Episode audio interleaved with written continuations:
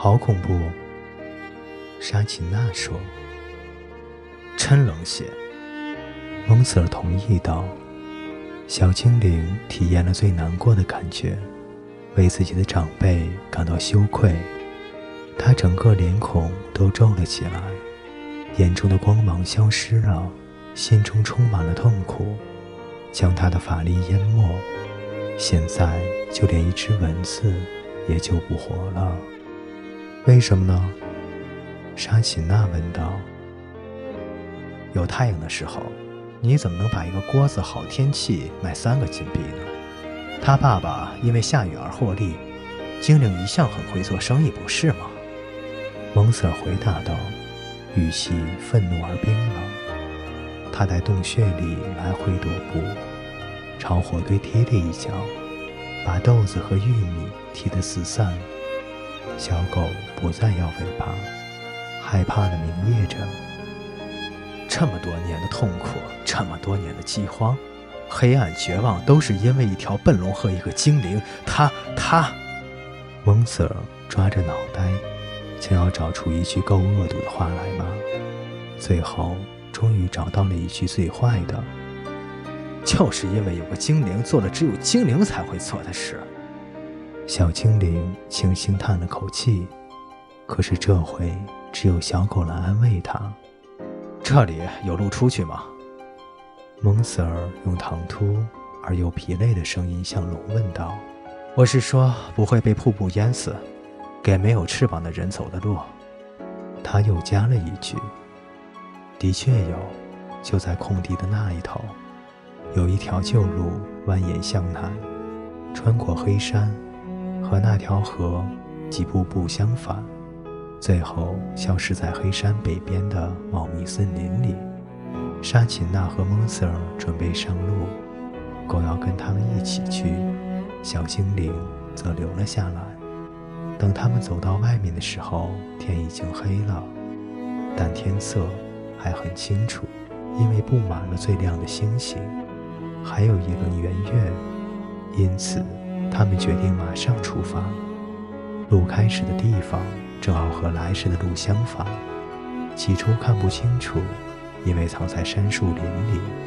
有些地方又长满了一丛丛的雏菊，但仍然可以辨识，因为以前铺过石板，现在还有一部分的残留。那些石板很小，呈六边形，彼此契合的就像是蜂巢的结构。藏在雏菊丛中的还有一些小柱子。想必是让人扶着刚好可以上下的栏杆。那条路不时放宽成一块小阶地，可供休息。他们一路向下走，杉树少了，松树多了，然后是巨大的栗子树，还有一些橡树。即使在这么晚的时候，夜色还是很亮。沙琴娜停下来采栗子，把栗子一个个放进背包里。小心不被刺着，她采了几十粒，但再怎么小心，两手还是扎满了小刺。她哭了起来。唉，这还是比吊死好一些。蒙瑟喃喃道。沙琴娜没有哭得很久，她又站了起来，转过身去，开始往山坡上走。我要回去找小家伙。他很坚决，语气很轻柔、平静，但很坚决，是那种说什么也不会改变的语气。那不是他的错。他继续说：“他没有做错什么。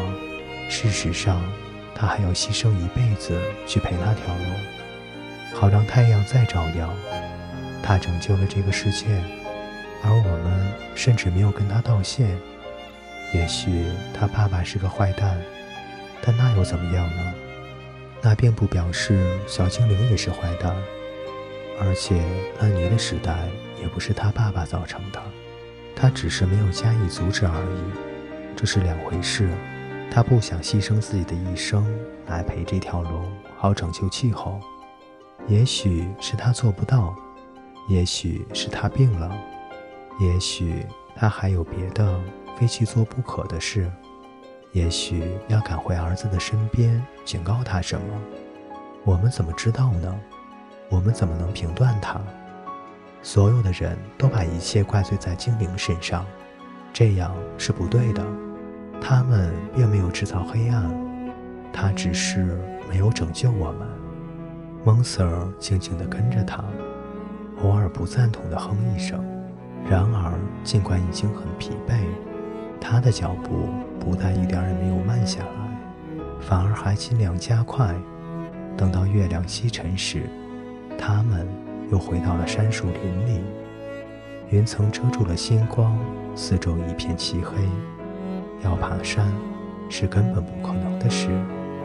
他们两人和狗在阶梯上蹲了下来。就这样过了后半夜。